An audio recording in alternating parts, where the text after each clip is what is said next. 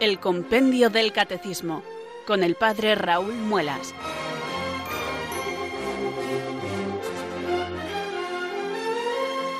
Muy buenas tardes, queridos oyentes de Radio María. Son las 4, las 3 en Canarias. Aquí comienza una nueva edición del Compendio del Catecismo. Reciban desde Talavera de la Reina un saludo muy cordial del Padre Raúl Muelas, que un día más les habla desde estos micrófonos de Radio María, la radio de la Virgen, la fuerza de la esperanza. Sed todos bienvenidos.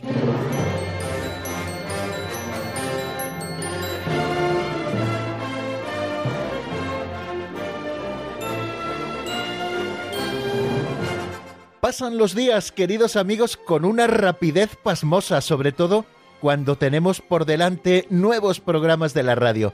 De hecho, de lunes a viernes se me pasa volando porque cuando menos quiero acordar, están sonando ya las señales horarias y suena esa locución que nos habla del compendio del catecismo con el padre Raúl Muelas. Bueno, pues aquí estamos puntualísimamente, como todos los días, abriendo nuestro libro de texto, el compendio del catecismo de la Iglesia Católica. Caigo en la cuenta de que hace muchos días que no les digo si ya lo han comprado, así que voy a aprovechar este día que estamos ya a mitad de semana para recordarles que este libro es un pequeño tesoro. Yo a veces así de manera cariñosa le llamo tesorete de doctrina. Y es verdad porque resume autorizadamente, ha sido la misma Iglesia la que lo ha hecho, está resumiendo el Catecismo Mayor de la Iglesia. Muchas veces el Catecismo Mayor, aunque es un arsenal de sabiduría, es tan gordito y a veces tiene tantos números, tantas fuentes, que se nos puede caer un poquito de las manos si no tenemos tiempo suficiente para profundizar en sus números. Bueno, pues para aquellos que no tenían ese tiempo suficiente, la Iglesia preparó este compendio del catecismo para que lo tuviéramos todo de manera más asequible y además siguiendo la estructura propia del catecismo y además con ese esquema en el modo de trabajar propio de los catecismos clásicos en la Iglesia, que es a través de preguntas y respuestas irnos asomando a toda la doctrina católica que contiene la verdad de nuestra fe. Y tal y como la Iglesia Madre nos la enseña, ella como buena madre nos va educando en la fe, nos sostiene en la fe, esa fe que profesamos con ella, nos sostiene en esta fe y nos va formando también en la fe.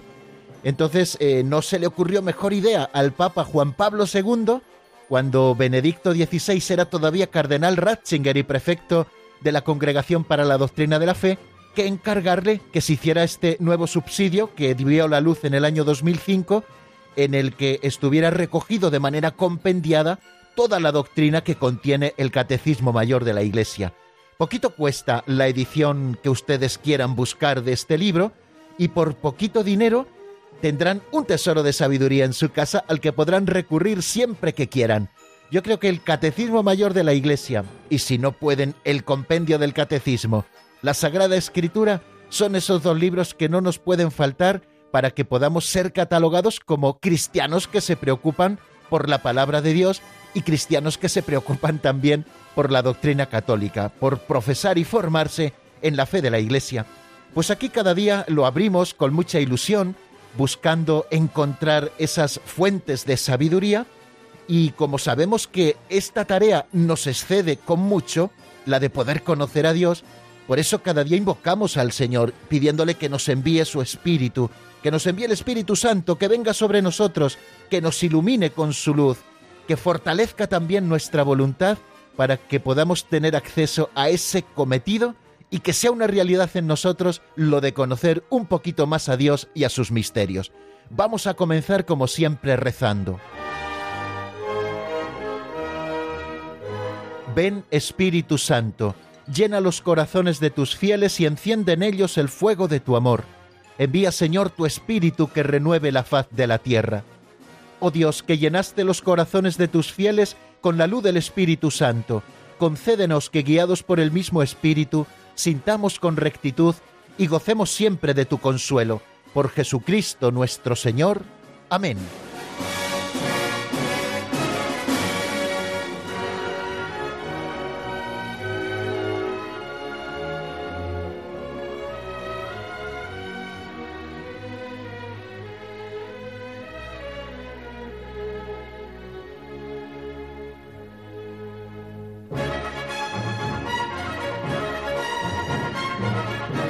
Vamos ahora a enfrentarnos a una nueva pincelada de sabiduría. He de reconocerles, queridos amigos, que la verdad es que me está viniendo muy bien estas pinceladas porque ya cada día me invitan a reflexionar sobre algún tema sencillo o temas incluso más complejos vinculados con esa vivencia práctica de nuestra vida cristiana.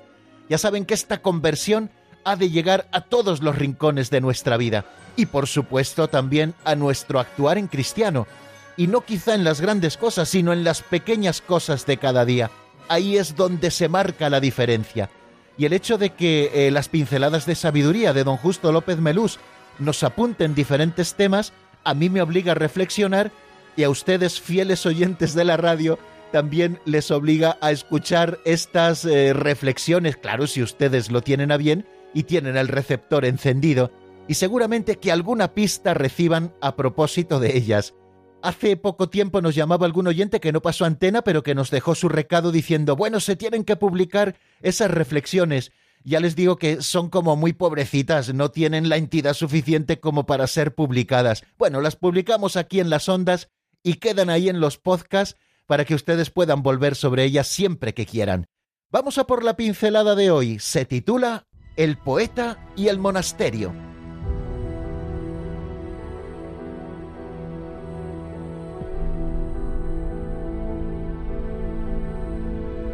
El poeta y el monasterio. Todo cristiano es responsable de la idea que se forjan los alejados sobre Jesucristo y la Iglesia.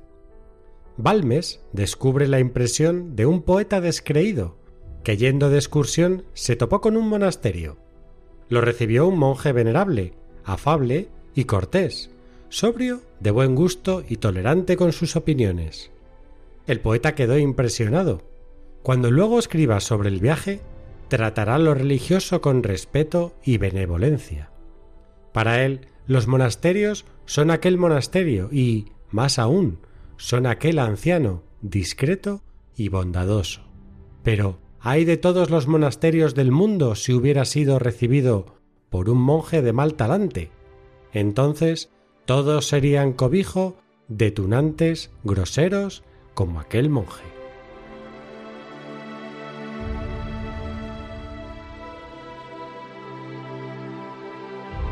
¿Qué valor tan grande tiene una buena acogida, queridos amigos?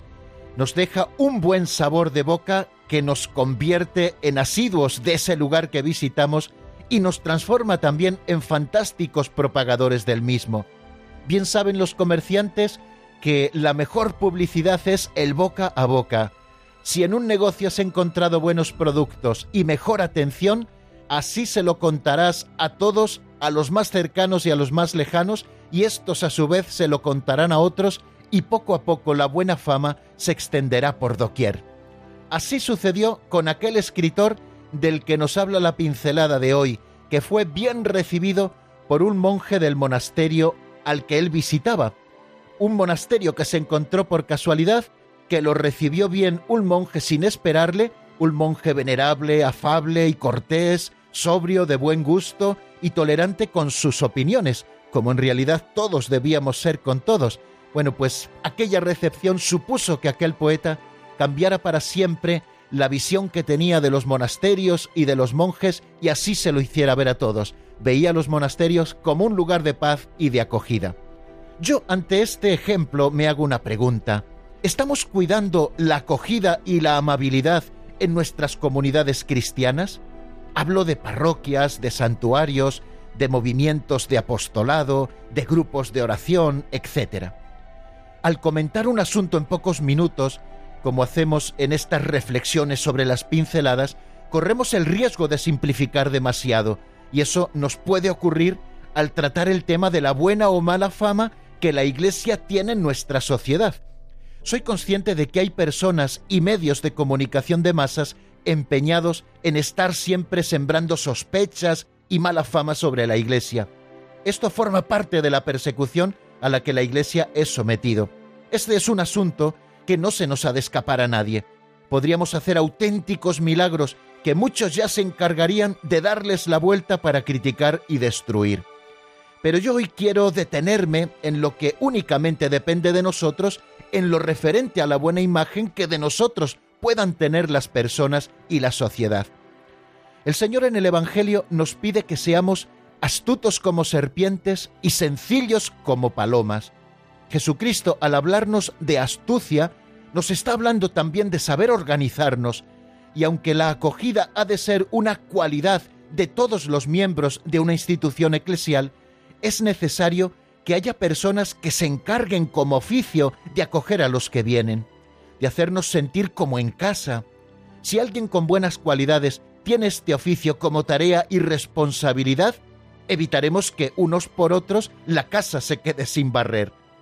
La razón de este modo de proceder del que os hablo como idea no es una pura estrategia comercial o publicitaria, sino el deseo de cuidar de que toda la comunidad, de manera organizada a través de algunos representantes, manifieste la tierna caridad y la alegría del encuentro con aquellos que van llegando.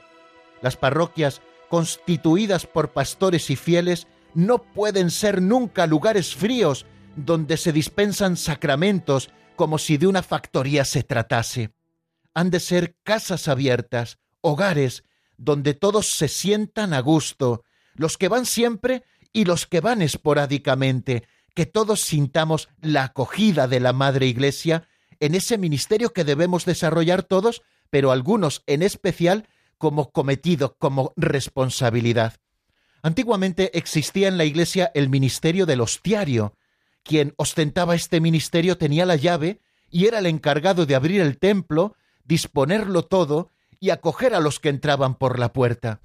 ¿No sería una buena idea recuperar ese oficio en nuestras comunidades y grupos? Mejoraría la calidad de la acogida y sembraríamos con el boca a boca una buena imagen de toda la Iglesia.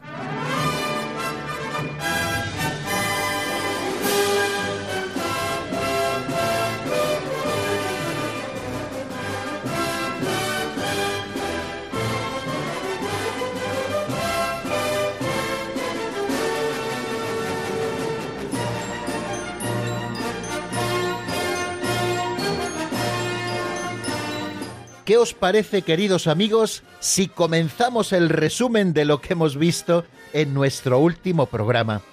Ya saben que estamos dedicados desde hace ya un par de días a un artículo de la fe que dice Creo en la Santa Iglesia Católica. Está en la tercera parte del credo apostólico. Si lo dividimos en tres partes, una referida al Padre, otra referida al Hijo y otra referida al Espíritu Santo, cuando decimos creo en la Santa Iglesia Católica, nos estamos encuadrando en la tercera parte, en aquellos artículos referidos al Espíritu Santo y al desarrollo de su obra en el mundo. La Iglesia es obra del Espíritu Santo. Es Él quien la edifica, es Él quien la anima, es Él el que la lleva a la consumación. Por lo tanto, estamos en este lugar del compendio del catecismo en este lugar de la doctrina, en este artículo, creo en la Santa Iglesia Católica. Ya hemos estado viendo qué designamos con la palabra Iglesia. Y ayer estuvimos deteniéndonos en esos otros nombres o imágenes con los que la Biblia designa a la Iglesia. Es el número 148, que se pregunta esto de manera expresa. ¿Hay otros nombres e imágenes con los que la Biblia designe a la Iglesia? En el día anterior habíamos estado viendo lo que significa el término eclesía, convocación, decíamos, que es Dios quien nos convoca y nos convoca a todos sin acepción de personas, hombres de toda lengua, raza, pueblo y nación, para constituir la asamblea de todos aquellos que por la fe y el bautismo han sido hechos hijos de Dios, miembros de Cristo y templos del Espíritu Santo. Pero aparte de esta palabra eclesía, que ya viene del Antiguo Testamento y en ella ya se prefiguraba la Iglesia como realidad actual. Bueno, hay otras imágenes, hay otros nombres. El 148 nos dice lo siguiente, ayer lo veíamos. En la Sagrada Escritura encontramos muchas imágenes que ponen de relieve aspectos complementarios del misterio de la Iglesia. El Antiguo Testamento prefiere imágenes ligadas al pueblo de Dios, el Nuevo Testamento aquellas vinculadas a Cristo como cabeza de este pueblo que es su cuerpo, y las imágenes sacadas de la vida pastoril, redil, grey, ovejas, agrícola, campo, olivo, viña, de la construcción, morada, piedra, templo y familiar, esposa, madre y familia. Bueno, en este número 148, el compendio del catecismo, tal y como lo hace también el catecismo mayor de la Iglesia, ya saben que el compendio resume la doctrina que se contiene en ese libro más gordito. Bueno, pues nos está hablando de cuáles son esas imágenes que nos ofrece la Sagrada Escritura, que es palabra de Dios escrita, no lo olvidemos, para que nosotros podamos tener una visión más general de lo que es el misterio de la Iglesia. Aunque estudiaremos qué significa que la Iglesia es un misterio, avanzo que cuando hablamos de que la Iglesia es un misterio, estamos hablando de que tiene una dimensión visible, que es la que todos podemos ver, y tiene también una realidad invisible, si nos quedamos solamente con lo de fuera, veremos una realidad visible y no podremos considerar a la Iglesia como lo que verdaderamente es, un misterio. Por eso, a través de estas imágenes que nos ofrece la palabra de Dios, nosotros podemos poquito a poco ir accediendo a la comprensión de este misterio, que tiene una realidad visible y que tiene también una profundísima y maravillosa realidad invisible que hemos de vivir cada uno de los miembros de esta Iglesia. Muchas imágenes, el Antiguo Testamento tiene algunas imágenes, pero todas ligadas a ese sentido del pueblo de Dios. El pueblo de Dios, ayer lo decíamos que con eclesia el Antiguo Testamento se está refiriendo a esa asamblea religiosa del pueblo de Dios, vinculada especialmente al momento de la alianza del Sinaí, esa asamblea que Dios constituye como pueblo suyo. Y en este sentido, en el antiguo Israel que ya estaba prefigurada la Iglesia, como también veremos a continuación, en el antiguo Israel, que es pueblo de Dios, ya se nos está hablando de esa imagen, de un pueblo constituido, estructurado, que tiene a Dios como cabeza. Cuando nosotros eh, ponemos este genitivo dei, es decir, de Dios, para hablar del pueblo, nos está hablando de que este pueblo pertenece a Dios y este pueblo tiene a Dios como cabeza. Esta imagen ya nos hace pensar en la Iglesia como una realidad también misteriosa. Y en el Nuevo Testamento encontramos otro montón de imágenes que nos están hablando de la Iglesia, imágenes vinculadas o al mundo pastoril, o al mundo agrícola, o al mundo de la construcción, o al mundo familiar. Es precioso ver cómo enseñaba Jesucristo. Eh, leemos en el Evangelio que Jesucristo hablaba en parábolas y así iba descubriendo los secretos del reino, a través de imágenes tomadas de la vida familiar. Bueno, pues así también explica el Señor lo que es la Iglesia a través de imágenes sacadas, eh, por ejemplo, de la vida pastoril, y habla de que la iglesia es el redil, es decir, e, ese cercado en el cual están las ovejas, permanecen allí seguras y allí están recogidas para que no sufran las inclemencias del tiempo o para que no sufran el ataque de los lobos, un redil que tiene una puerta, una puerta por la que todos tenemos que entrar, que es Jesucristo, el que no entra por la puerta es un salteador y bandido, y a ese no han de seguirle las ovejas. Las ovejas siguen al que está en la puerta, guardando la puerta, para que no entren los lobos a hacer estrago entre las ovejas. También eh, nos habla eh, dentro de este mundo pastoril de otra imagen que es la de Grey. Grey es el conjunto del rebaño. Eso es la iglesia y el único pastor de este rebaño es Jesucristo, el Señor, que es cabeza de este cuerpo. Es verdad que la iglesia en su dimensión visible está gobernada por pastores humanos, pero pastores humanos que han de gobernarla unidos al único pastor, Jesucristo el Señor, y en nombre también de ese único pastor. Por eso los pastores de la Iglesia llevan sobre sus hombros esa grandísima responsabilidad de tener que pastorear, conducir al rebaño, no según sus propios criterios, sino muy unidos a Jesucristo, único pastor de la Grey. También se habla de la figura de las ovejas. Ovejas somos todos de este rebaño del Señor. Como ven, imágenes sacadas de la vida pastoril. También hay otro grupo de imágenes sacadas de la vida agrícola. Se habla de que la iglesia es un campo. Así lo dice San Pablo en la primera carta a los Corintios. Nosotros somos colaboradores de Dios y vosotros sois campo de Dios. Somos campo de Dios en donde uno siembra, otro riega, otro cosecha, pero es Dios siempre el que da el incremento. Esto lo dice San Pablo a propósito de esas divisiones que existían en la comunidad de Corinto, en la que unos decían yo soy de Pablo, yo soy de Pedro, yo soy de Apolo, pero ¿acaso Pedro, Pablo y Apolo eh, os han salvado, viene a decir San Pablo. El que os ha salvado es Jesucristo. Somos campo de Dios, campo de Jesucristo. Y en este campo trabajamos todos, pero es uno solo el que da el incremento y el que hace dar fruto, y ese es el Espíritu Santo.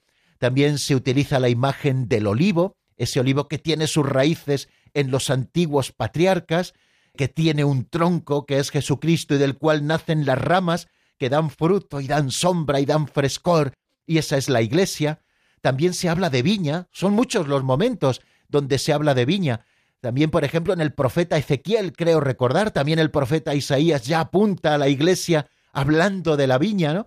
Como prometiendo lo que luego se cumplirá en la iglesia. Jesucristo también habla de esa viña a la que ha cuidado tanto, en la que ha construido un lagar, que ha desarrollado también una cerca defensiva. Bueno, la iglesia es como la viña, y la vid verdadera es Jesucristo en donde todos tenemos que injertarnos. ¿Se dan cuenta cómo existen una serie de imágenes tomadas también de la vida agrícola que nos están hablando de la iglesia? Así lo hace Jesucristo, así lo hacen también los apóstoles, con esa enseñanza sencilla, pero esa enseñanza tan profunda que nos está descubriendo el misterio. También hay una serie de imágenes que al hablar de la iglesia están basadas en el mundo de la construcción. Se habla de que la iglesia es morada, es decir, es casa abierta, es un hogar donde todos nos encontramos o debemos encontrarnos a gusto.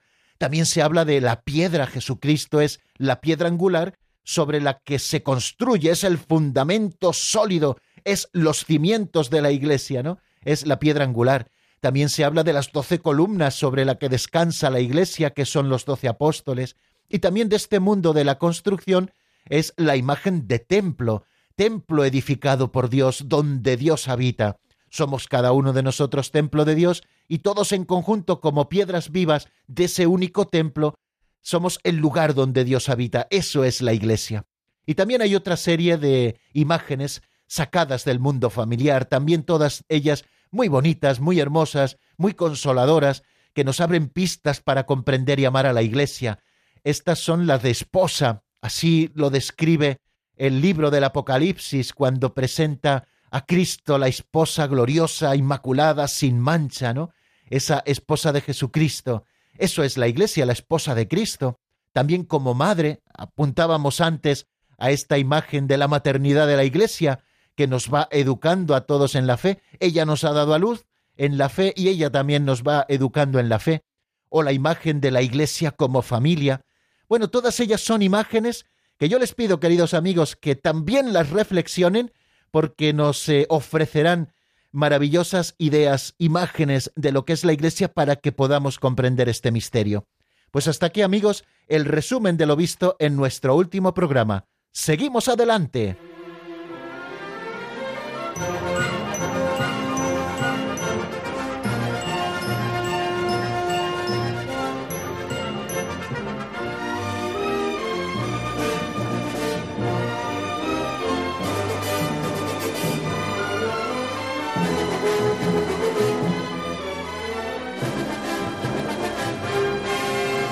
Y como vamos guardando rigurosamente el orden de los números del compendio del catecismo y no nos saltamos ninguno, ya saben que en ese pasito adelante que damos nos vamos a encontrar con la nueva estación de hoy, que es el número 149. Seguimos hablando de la Iglesia, seguimos comprendiendo y la Madre Iglesia nos lo explica cuál es ese misterio de la Iglesia para que conociéndola más, más la queramos y cuanto más la queramos, más miembros activos seamos y así todos juntos sigamos a Cristo por el camino de la santidad.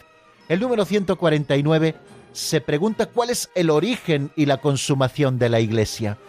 Muchos tratan de decir que Jesucristo no quiso fundar una iglesia. Esto es una falsedad que tenemos que rebatir de plano. Otros dicen que no, que fue San Pablo el que fundó a la iglesia, el que le dio una estructura y el que casi casi se la inventó, que el Señor fue casi casi como un líder carismático que predicó y luego fue San Pablo el que le fue dando forma, incluso se atreven a decir ellos que negando algunas de las cosas que Jesús nos había enseñado. Bueno, pues esto no es cierto y la Iglesia quiere salir al paso de estas acusaciones que, que no son de ahora, eh, que se han hecho de siempre, diciendo cuál es el origen en dónde está el origen de la Iglesia, quién la ha querido y cuál será la consumación de la Iglesia, es decir, cuál será el fin de la Iglesia, el origen y el fin. Vamos a abordar un tema muy bonito y lo haremos con el número 149. Vamos a escuchar lo que nos dice a esta pregunta el compendio del Catecismo. ¿Cuál es el origen y la consumación de la Iglesia? Marta Jara nos lo cuenta.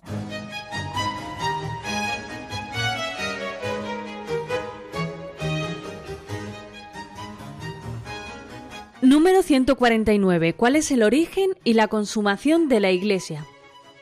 La Iglesia tiene su origen y realización en el designio eterno de Dios. Fue preparada en la antigua alianza con la elección de Israel, signo de la reunión futura de todas las naciones. Fundada por las palabras y las acciones de Jesucristo, fue realizada sobre todo mediante su muerte redentora y su resurrección. Más tarde se manifestó como misterio de salvación mediante la efusión del Espíritu Santo en Pentecostés. Al final de los tiempos, alcanzará su consumación como asamblea celestial de todos los redimidos.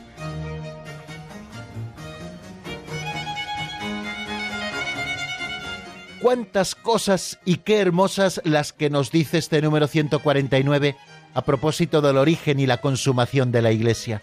Si nosotros asimilamos bien la doctrina de este número 149, a veces dejaremos de llevarnos de esos que persiguen a la Iglesia, que nos quieren contar que la Iglesia es casi casi una sociedad corrupta. No, ni muchísimo menos. La Iglesia es el pueblo de Dios que tiene su origen y su consumación en el designio eterno de Dios. Y así la tenemos que querer a la Iglesia Madre, y así debemos procurar comportarnos para que sea reflejo de este designio de Dios en medio del mundo.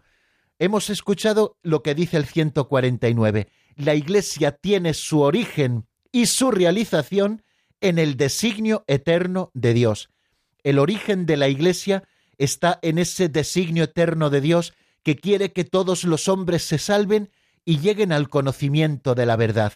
Y la realización de la Iglesia también la encontramos en ese designio eterno de Dios, Dios ha querido la Iglesia desde toda la eternidad. Fijaros lo que dice el pastor de Hermas, uno de los escritos más antiguos de la literatura cristiana, que dice que el mundo fue creado en orden a la Iglesia. Qué frase tan iluminadora, porque ya quiso Dios en su designio eterno a la Iglesia para salvar a los hombres y la fue realizando poquito a poco a lo largo de los siglos hasta que fue una realidad completa por esa efusión del Espíritu en el día de Pentecostés.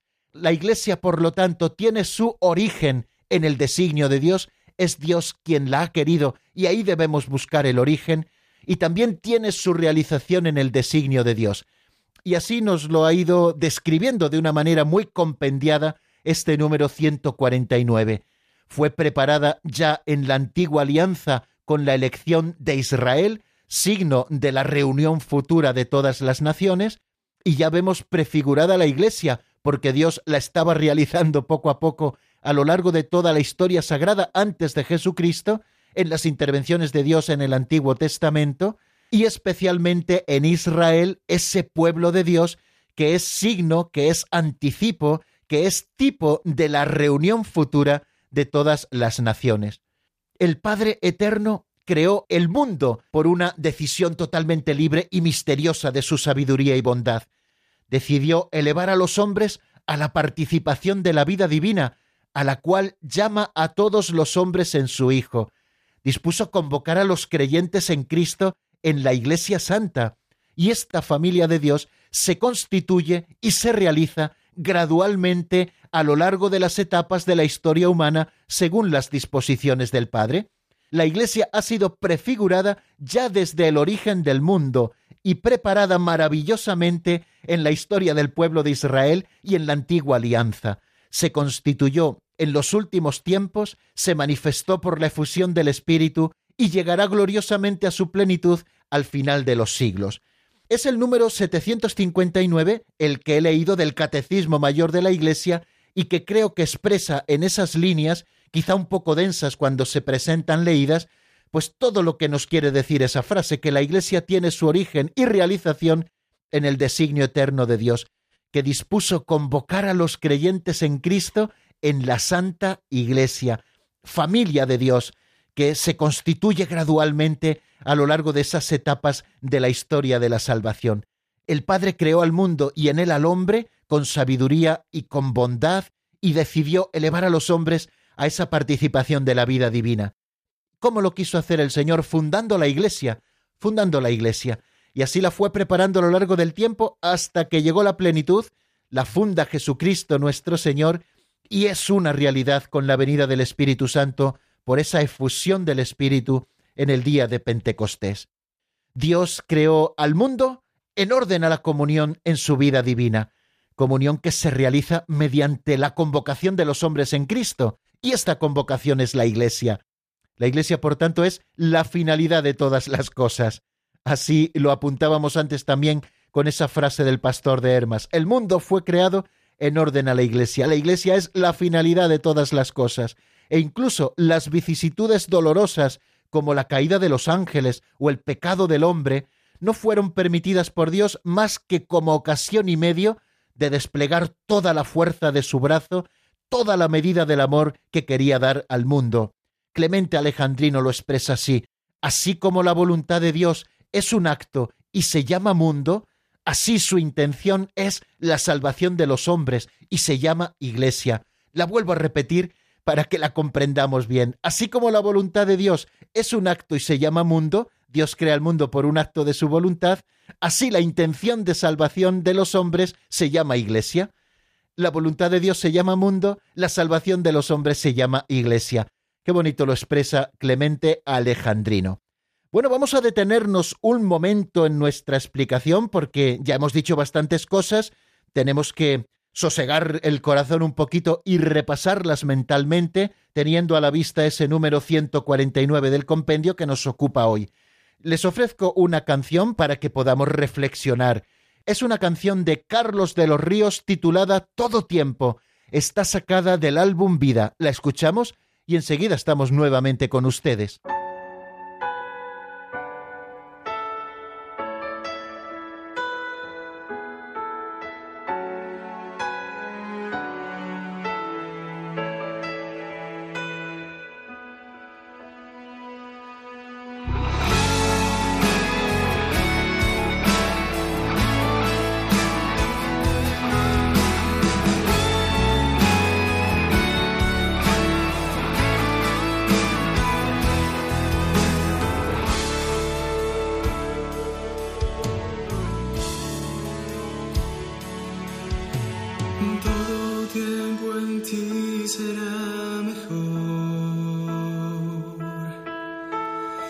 Eso es lo que dice mi fe.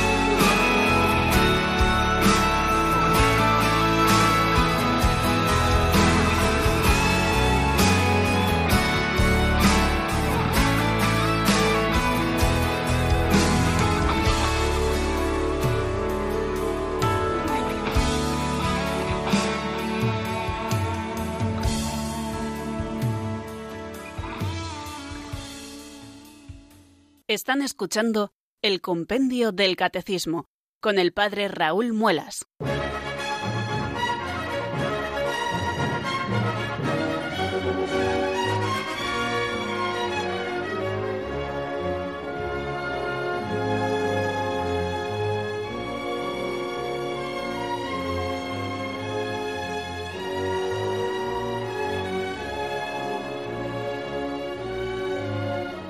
Frente a aquellos que dicen, queridos amigos, eh, por cierto, seguimos en el compendio del catecismo y en la sintonía de Radio María.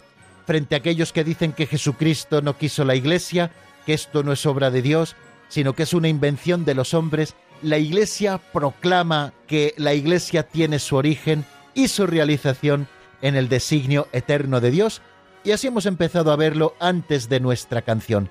Estamos en el número 149 del compendio del Catecismo, que, como bien saben, se pregunta cuál es el origen y la consumación de la Iglesia.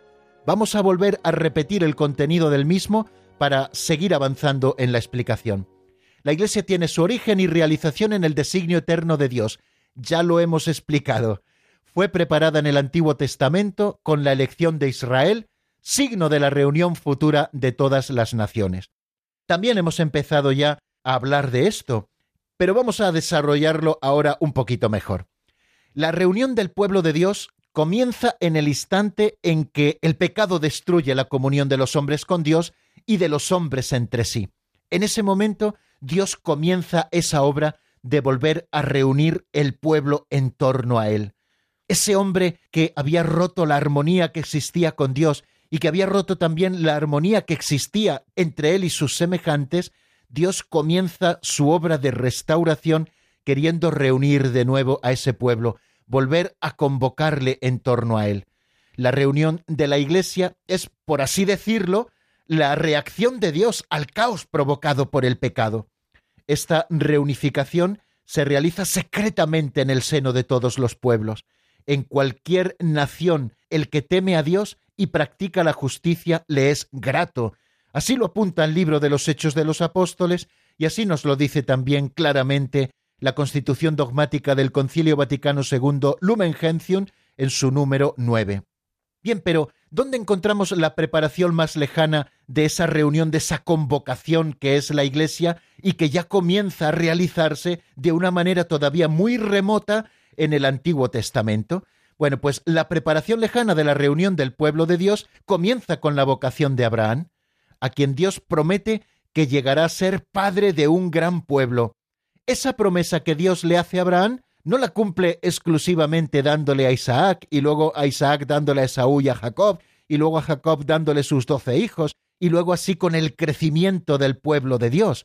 Eh, no, no se ahí se realiza como un primer cumplimiento y muy leve de la promesa. El cumplimiento de la promesa a Abraham, nuestro Padre en la fe, se realiza con la institución de la Iglesia, que es ese gran pueblo de la fe, que tiene como Padre en la fe también a Abraham. Esa es la preparación lejana. Y la preparación inmediata comienza con la elección de Israel como el pueblo de Dios. Podemos nosotros ver toda la historia del libro del Éxodo, como el Señor elige a Moisés para que en su nombre libere al pueblo de la esclavitud de Egipto, lo conduce por el desierto, con este pueblo Dios hace una alianza. Bueno, pues en esa alianza por la que Israel comienza a ser el pueblo de Dios y Dios comienza a ser el Dios de ese pueblo, que unen sus destinos para siempre por voluntad de Dios, por eso Dios lo conduce de día como columna de humo y por la noche como columna de fuego, porque Dios siempre va con su pueblo. Bueno, pues en la reunión de ese pueblo, en la elección de Israel como el pueblo de Dios, ya está prefigurada la iglesia, es decir, lo que luego se realizará plenamente en la iglesia. Por su elección, Israel debe ser el signo de la reunión futura de todas las naciones. Pero fijaros que ya los profetas, así nos lo dice el Catecismo Mayor de la Iglesia, acusan a Israel de haber roto la alianza y haberse comportado como una prostituta. Anuncian pues una alianza nueva y eterna, esa que el pueblo ha roto y que Dios quiere restaurar de una manera definitiva. Es Jesús el que instituyó, queridos hermanos, esta alianza, la nueva y eterna alianza, una alianza que ya jamás pasará vamos viendo ya el comienzo más absoluto de la Iglesia en esa convocación que Dios ya idea para volver a reunir al pueblo disperso por el pecado, la preparación lejana en Abraham, la preparación más próxima, ya la vemos en el pueblo de Israel, que es figura de la Iglesia, que es la convocación de los hombres en torno a Dios, y luego también en el anuncio de esa nueva alianza, porque a la primera el pueblo había sido constantemente infiel, no había permanecido fiel al Señor, sino que había vuelto su corazón tantas veces a los ídolos. Bueno, todo esto es la preparación de la Iglesia, bueno, a grandísimos pasos, por supuesto, y solo como unas pinceladas, unos trazos así muy generales, la preparación de la Iglesia en el Antiguo Testamento. Pero la Iglesia es instituida por Jesucristo, porque es al Hijo a quien corresponde realizar el plan de salvación de su Padre. Para esto ha sido enviado al Hijo, para esto se ha encarnado por nosotros y por nuestra salvación. Es decir, Jesucristo ha venido a realizar el plan de salvación de su Padre en la plenitud de los tiempos. Cuando llegó la plenitud de los tiempos, Dios envió a su Hijo, nacido de una mujer, nacido bajo la ley, para que llevase a cabo en esa plenitud de los tiempos, revelándolo todo y haciendo realidad esa salvación querida por Dios desde todos los tiempos. El Señor Jesús comenzó su iglesia con el anuncio de la buena noticia, es decir, con la llegada del reino de Dios prometido desde hacía siglos en las Escrituras, y para cumplir la voluntad del Padre, Cristo inauguró el reino de los cielos ya aquí en la tierra. Y la Iglesia es el reino de Cristo presente ya el misterio. Ven dos ideas muy claras que Jesucristo comenzó ya su Iglesia con el anuncio de la buena noticia, la llegada del reino de Dios, y que este reino de Dios ya está presente como un misterio en la Iglesia. La Iglesia es la semilla del reino de Dios en medio del mundo. ¿Dónde podemos vivir el reino en el mundo? Todavía de una manera imperfecta, solamente en la Iglesia. Este reino, nos dice Lumen Gentium, se manifiesta a los hombres en las palabras, en las obras y en la presencia de Cristo. Por lo tanto, acoger la palabra de Jesús, como ya vimos en su momento, es acoger el reino. O sea que el germen y el comienzo del reino son el pequeño rebaño. Volvemos a esa imagen pastoril, ¿no? De la que hemos estado también hablando hoy en el resumen y ayer también al desarrollar el número 148. El germen y el comienzo del reino son el pequeño rebaño de los que Jesús ha venido a convocar en torno suyo y de los que él mismo es su pastor. Constituyen, por lo tanto, este pequeño rebaño, las ovejas de este pequeño rebaño, constituyen la verdadera familia de Jesús, a los que reunió así en torno a él y les enseñó no sólo una nueva manera de obrar, sino también una manera nueva de rezar, de dirigirnos al Padre, Jesucristo eh, así lo expresa además de una manera preciosa todo el sermón de la montaña, pero especialmente cuando Él nos revela el Padre nuestro. Bien, pues este pequeño rebaño que surge en torno a Jesús y que ya es el germen y el comienzo del reino de Dios, la verdadera familia de Dios, bueno, pues a esta comunidad Jesucristo la dotó de una estructura que permanecerá hasta la plena consumación del reino al final de los tiempos. Ante todo, lo hizo eligiendo a doce apóstoles y dentro de esos doce apóstoles eligió a Pedro como su cabeza, doce apóstoles que por otra parte representan a las doce tribus de Israel. Ellos son los cimientos de la nueva Jerusalén. Los doce y también los discípulos, los demás discípulos, participan en la misión de Cristo, en su poder y también en su suerte. Con todos estos actos, Cristo prepara y va edificando su iglesia. Pero la iglesia ha nacido principalmente del don total de Cristo por nuestra salvación, un don que está ya anticipado en la institución de la Eucaristía y que está realizado en la cruz. ¿Os dais cuenta por qué decimos que la Eucaristía constituye a la Iglesia y que la Iglesia también hace la Eucaristía? Precisamente porque la Iglesia ha nacido del don total de Cristo por nuestra salvación un don que está anticipado en la Eucaristía y un don que está realizado en la cruz. Lumen Gentium dice, el agua y la sangre que brotan del costado abierto de Jesús crucificado son signo de este comienzo y de este crecimiento. Pues del costado de Cristo dormido en la cruz nació el sacramento admirable de toda la Iglesia, Es Sacrosantum Concilium quien lo apunta así. Y del mismo modo que Eva fue tomada del costado de Adán adormecido, así la Iglesia nació del corazón traspasado de Cristo, muerto en la cruz. Son estas palabras de San Ambrosio que recoge el número 766 del Catecismo. Bueno, hoy no tendremos llamadas. Cuando vean que va dando el tiempo y que no doy el teléfono es porque hoy no podemos tener llamadas. Pero bueno, mañana, si Dios quiere, volveremos a abrir los teléfonos para ustedes. Voy a ofrecerles una nueva canción que nos invite también a la reflexión sobre lo que hemos estado diciendo y después ya ponemos la guinda a este pastel que es el programa de hoy. El tema que les ofrezco es de Esther Hernández y se titula En las manos de Dios. Enseguida estamos nuevamente juntos para la despedida.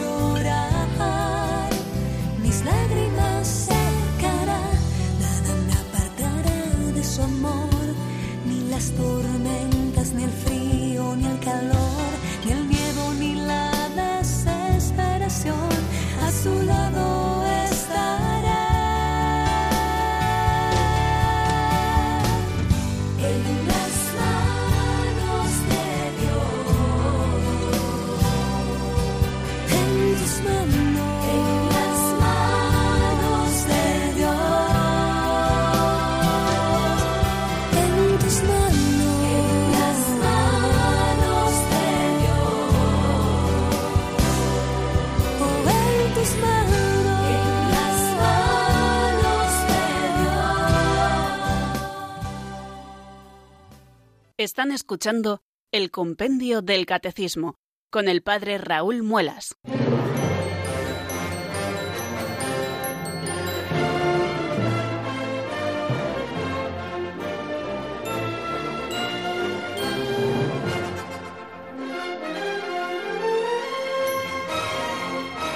Casi no tenemos tiempo para más, queridos oyentes. Hemos estado dedicados este día al número 149. Antes habíamos repasado el número 148 para que lo tengamos a la vista. Bueno, y el número 149 es clave y nos pregunta sobre el origen y la consumación de la Iglesia. Eh, la Iglesia tiene su origen y realización en el designio eterno de Dios. Como Dios ya fue preparando la Iglesia desde los tiempos más lejanos, desde el mismo momento en que el hombre cae en el pecado, y luego también con Abraham, y luego con Moisés y la alianza con el pueblo de Israel, y luego también a través de los profetas, y llegada la plenitud de los tiempos, Jesucristo viene a realizar el plan de salvación del Padre en esa plenitud de los tiempos y comienza su misión fundando la Iglesia. Una Iglesia que comienza con el anuncio del reino de Dios, que aquellos que aceptan el reino de Dios, es decir, la persona de Cristo, constituyen ese pequeño rebaño en torno al Señor, la familia de Dios, la familia de Jesucristo, porque nos ha reunido en torno suyo y nos ha dado un nuevo modo de obrar y también una oración propia. Bueno, pues el Señor dota a esta comunidad de una estructura que permanecerá hasta la plena consumación del reino, y esta estructura está principalmente fundamentada en los doce apóstoles, columnas de la Iglesia, cimientos de la Nueva Jerusalén, que representan a las doce tribus de Israel, y dentro de los doce también elige a Pedro para que sea fundamento el que confirme en la fe a sus hermanos. Y los doce y los demás discípulos reciben la misión de Cristo, el poder de Cristo y también su propia suerte, ¿no? Con todos estos actos Cristo prepara y edifica la Iglesia, pero la Iglesia ha nacido principalmente del costado abierto de Jesucristo, de esa agua y de esa sangre que brotan de su corazón traspasado, que son signo de este comienzo y de este crecimiento de la Iglesia, pues como dice Sacrosantum Concilium, del costado de Cristo dormido en la cruz, nació el sacramento admirable de toda la Iglesia. Y del mismo modo que Eva fue formada del costado de Adán adormecido, así la Iglesia ha nacido del corazón traspasado de Cristo muerto en la cruz. Qué bonito considerar así a la Iglesia y este origen sobrenatural que la Iglesia siempre tiene. La Iglesia solo es entendible como un misterio que brota del amor de Dios, es decir, querido por Dios, preparado por Dios por toda la eternidad, como ese rebañito, esa familia de Dios en la que los hombres se salvan, con un nuevo modo de obrar, con un nuevo modo de rezar que nos dio el mismo Jesucristo, del que hemos sido formados, de su costado, Cristo nos ha formado. Igual que Dios formó a Eva del costado de Adán, así Dios ha formado la Iglesia del costado de Jesucristo. Ya no tenemos tiempo para más, eh, les digo amigos que ha sido un placer compartir nuevamente esta hora de radio aquí en torno a la doctrina católica con el compendio del catecismo y que si Dios quiere mañana a las cuatro en punto en la península, a las tres en Canarias, aquí estaremos para abrir de nuevo nuestro libro de texto. La bendición de Dios Todopoderoso, Padre, Hijo y Espíritu Santo, descienda sobre vosotros y permanezca para siempre. Amén. Hasta mañana si Dios quiere amigos.